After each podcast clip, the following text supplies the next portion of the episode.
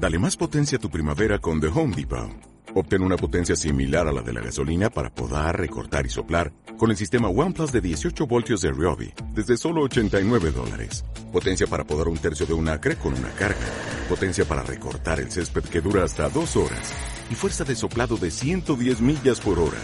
Todo con una batería intercambiable. Llévate el sistema inalámbrico OnePlus de 18 voltios de Ryobi. Solo en The Home Depot. Haces más. Logras más.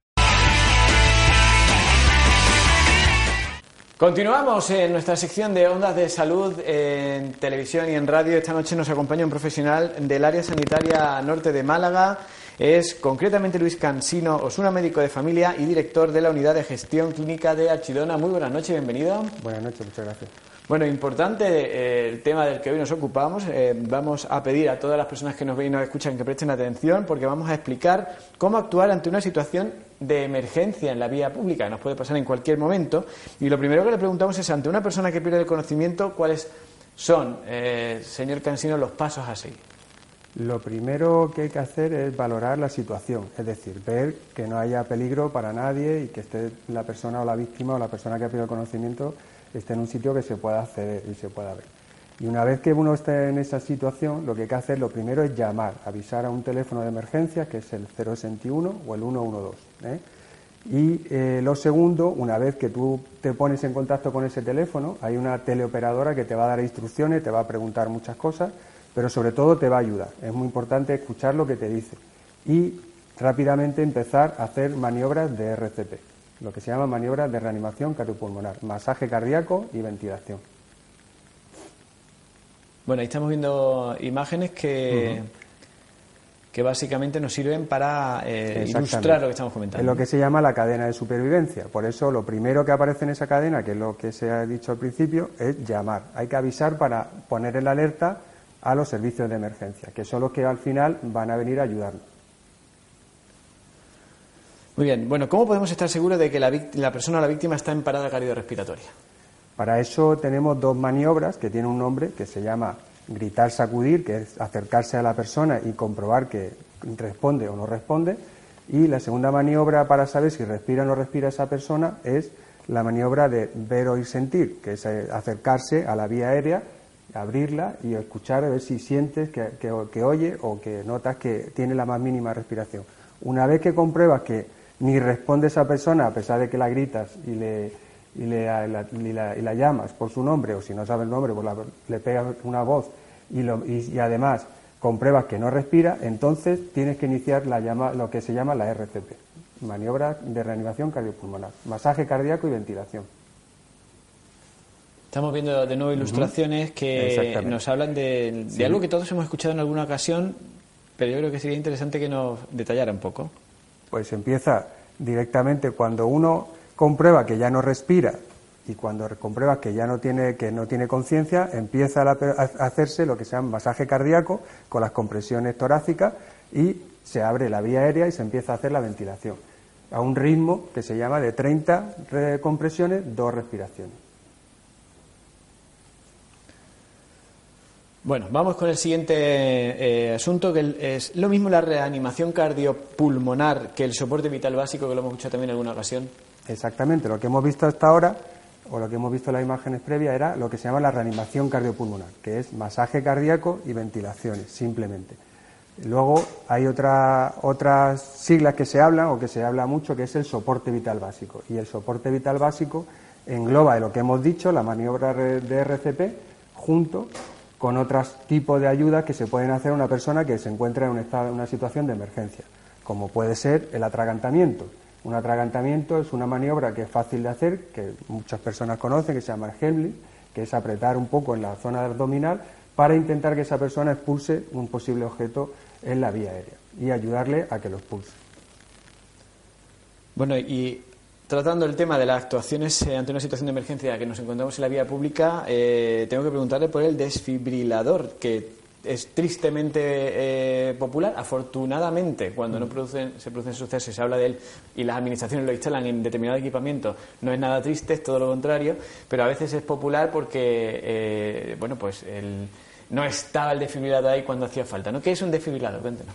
Un desfibrilador, como hemos visto al principio en la entrevista, eh, había una imagen que era distintas partes, que era una imagen de, lo que llamamos una cadena de supervivencia, y en una de, de, de esas imágenes eh, veréis que hay una especie de rayo. El rayo es un desfibrilador. Lo que el desfibrilador se trata es un aparato, en definitiva, electroeléctrico de, de tipo portátil, sanitario, que nos va a ayudar a mejorar las posibilidades en la, cuando actuamos en una reanimación cardiopulmonar. Lo que trata ese aparato es de hacer una desfibrilación cuando tiene un ritmo cardíaco que se llama fibrilación ventricular, que es cuando realmente sirve ese aparato, que es la principal causa de que una persona pierda el conocimiento o tenga una parada cardiorrespiratoria. Eso aumenta las posibilidades de que esa persona, cuando llegue la ambulancia y llegue realmente a la ayuda definitiva, tenga mayores posibilidades de supervivencia. ¿Y la solo la pueden usar profesionales? el aparato del DESA se puede usar con una mínima formación por cualquier persona. Cualquier persona puede estar puede usarlo, incluso, como he dicho, si llaman por teléfono al 112 o al 061, el teleoperador, la, la, que le atiende o la persona que le atiende le puede dar instrucciones de qué tiene que hacer. Eso está hoy en día, eh, es una norma que es novedosa, que en el plan europeo de RCP da mucho hincapié de que esos teleoperadores pueden ayudar por teléfono a las personas a actuar en ese momento.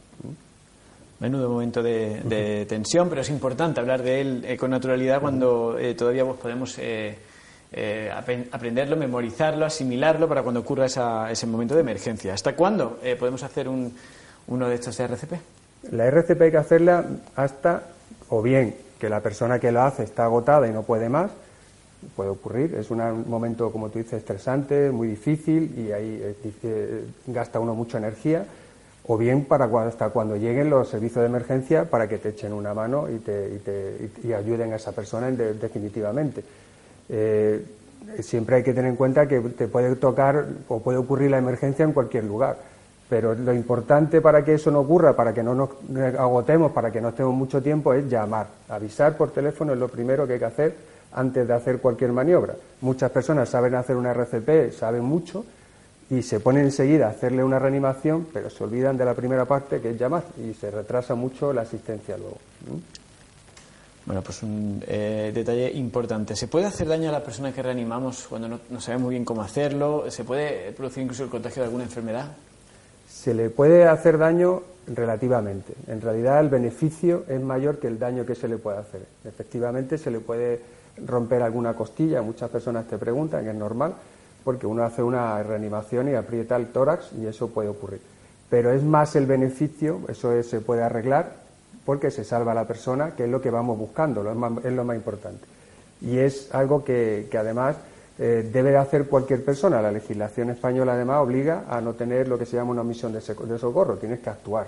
Eh, nosotros en nuestro país tenemos una legislación que promueve el actuar y ayudar a las personas. Bueno, pues entonces, como resumen, ¿cómo debemos actuar? Eh, ¿Cuáles son los, los, parámetros básicos de una situación de emergencia en la vía pública?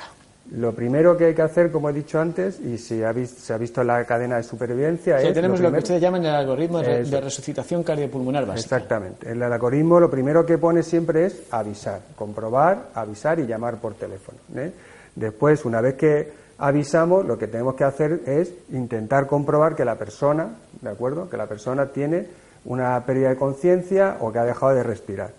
Una vez que comprobamos eso, volvemos a avisar. Es curioso, pero se vuelve a insistir mucho en avisar. En los algoritmos de, RCP, eh, eso crea confusión a veces en las personas. Dicen, pero si ya he llamado y ahora tengo que llamar otra vez. Es bueno avisar y volver a llamar. Porque no es lo mismo, al principio una persona pierde el conocimiento, se ve, es una emergencia, hay una persona que necesita ayuda y ya se llama y se avisa. Y una vez que uno comprueba que no respira y que además tiene una situación de que no responde, es decir, está en una parada cardiorrespiratoria, esa situación es todavía peor y alerta aún más a los servicios de emergencia y da información vital para que la ambulancia o el que tenga que venir tenga más datos. Esos datos son importantes. Eso se hace en un minuto, no se tarda mucho, es muy fácil de hacer. Y lo que luego hay que hacer rápidamente es hacer lo que hemos dicho, maniobras de RCP una 30 compresiones, dos ventilaciones, que eso son técnicas que se tienen que hacer habitualmente, ¿vale? Y esperar un poco de hacer ese tipo de reanimación, si tenemos la suerte de que tenemos cerca lo que hemos dicho, un DESA, intentar usar el DESA para mejorar todavía más la situación de esa persona.